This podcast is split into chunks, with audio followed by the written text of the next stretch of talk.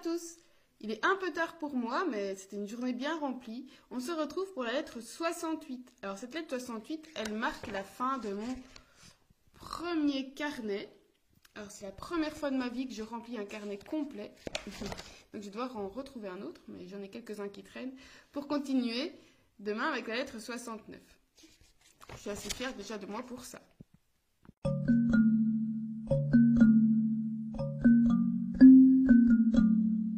Sénèque dit à Lucilius qu'il est euh, content, qu'il lui conseille de suivre ce qu'il dit, c'est-à-dire qu'il va se mettre à l'écart de la vie publique. Donc on sait que Lucilius, euh, c'est un homme politique, et ici, euh, Sénèque l'approuve, il lui dit oui, oui, vas-y, fais ce que tu dis.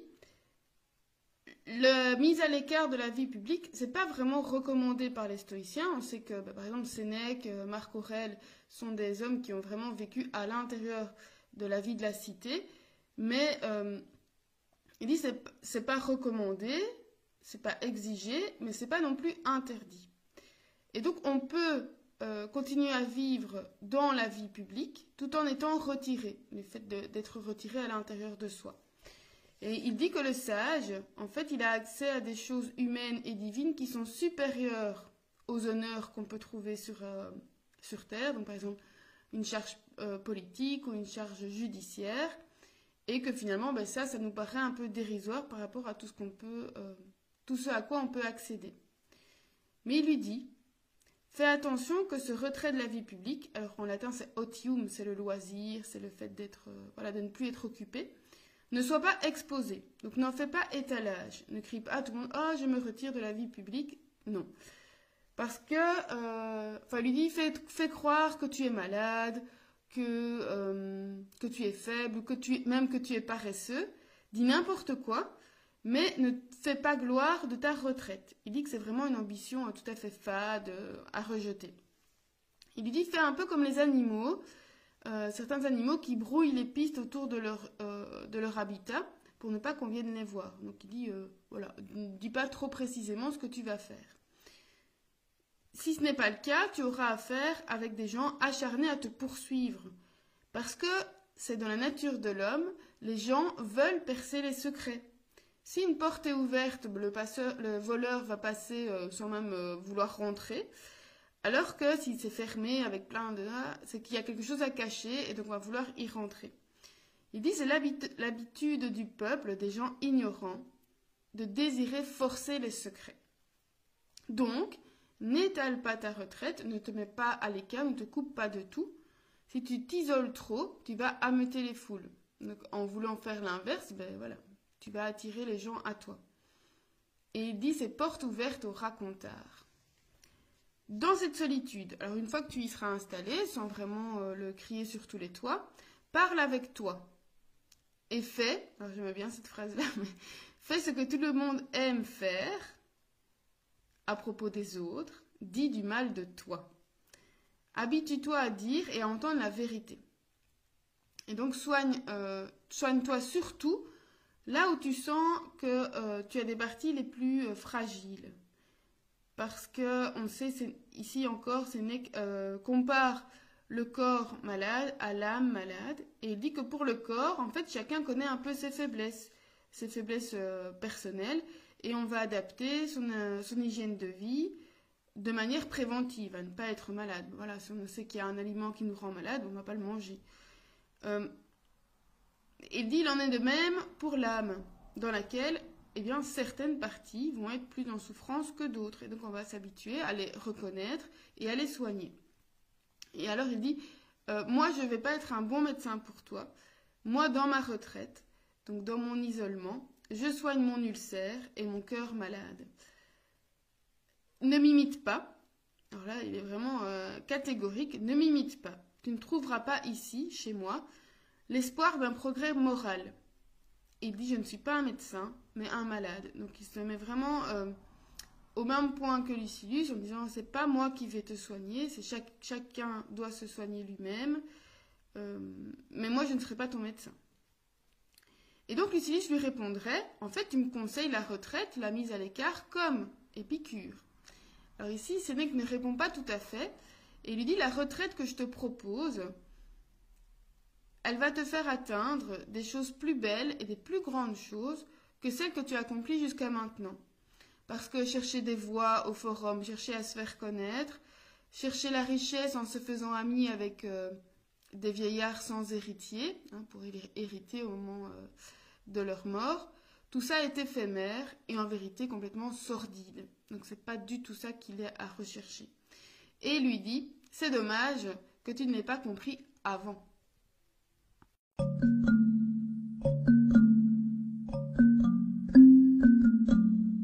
En disant à Lucilius que c'est dommage qu'il ne l'ait pas compris avant, après il devient un peu de manière plus générale en disant en fait c'est dommage que la question de la vie heureuse, Dewita Beata, euh, ne nous occupe qu'à l'approche de la mort. En fait, apparemment, les gens euh, ne s'en soucient pas avant de se dire ah mais en fait là je vais bientôt partir, il faudrait que je commence à y penser. Qu'est-ce que je peux, qu'est-ce que je peux faire? Mais il dit c'est dommage de s'en rendre compte maintenant, mais justement ne tardons pas. Il y a des choses euh, qui ne nous ont pas paru superflues, funestes par la voie de la raison, parce qu'on était trop jeune, et qu'en fait maintenant c'est par expérience on se rend compte que ces choses sont plus euh, sont à rejeter. Et donc il dit c'est le fait de les avoir vécues qui fait qu'on se rend compte qu'elles sont euh, superflues et funestes. Mais notre raison à ce moment-là, peut-être euh, parce qu'on était jeune, eh bien, ben, ça nous a pas paru comme ça.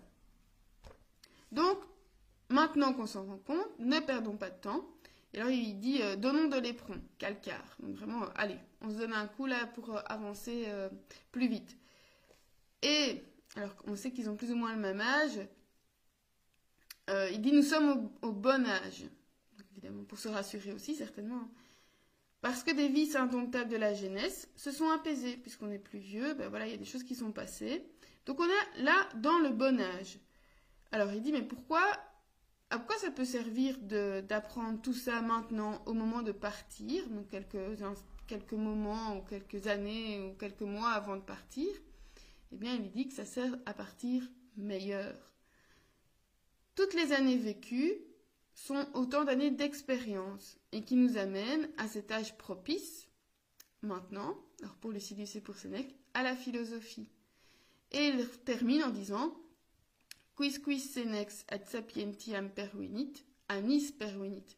Donc n'importe quel euh, vieillard qui est parvenu à la sagesse y est parvenu euh, par les années, grâce aux années d'expérience. Alors, plusieurs choses à retenir, qui m'ont un peu interpellé, il y en a certainement d'autres. D'abord, euh, c'était par rapport au secret.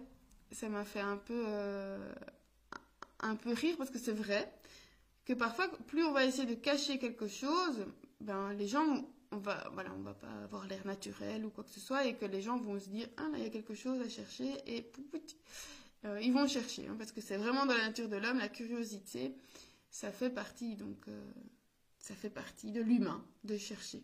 Et donc, parfois, ben, quand on veut cacher quelque chose, il faut, on peut même euh, le mettre au grand jour, les gens se rendront même pas compte. Et il y avait vraiment la phrase que j'avais retenue, euh, ah oui, aussi, c'était que euh, ce que les, gens ont l'habitude de faire et qu'ils aiment faire, c'est de dire du mal des autres. on en a déjà parlé, mais c'est vrai que pour euh, beaucoup de gens, après avoir parlé du, temps qu'il fait, ben on va dire Ah, t'as pas vu ci et là et là. Les potins et les racontards. Et la deuxième chose dont je voulais parler, c'était l'âge. Et donc, euh, Sénèque, ben, évidemment, à l'âge qu'il est, il va pas dire euh, oh, j'aurais dû euh, philosopher beaucoup plus tôt, même s'il l'a fait, mais.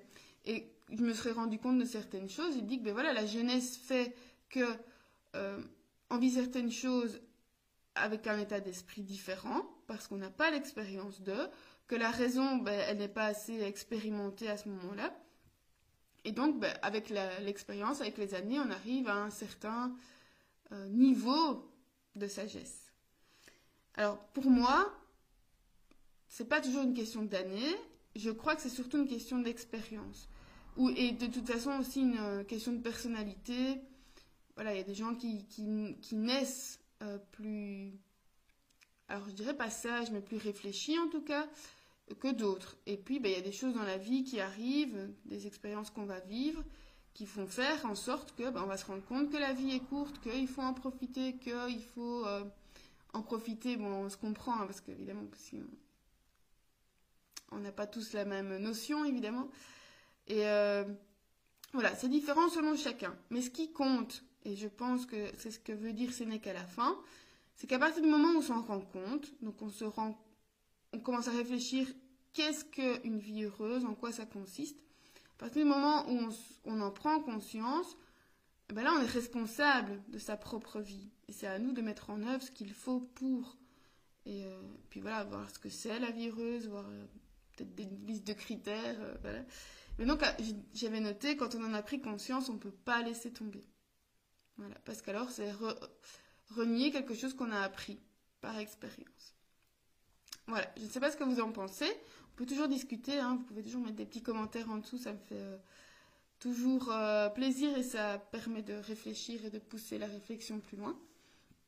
On se retrouve demain avec mon nouveau cahier pour la lettre 69. D'ici là, portez-vous bien ou à l'été.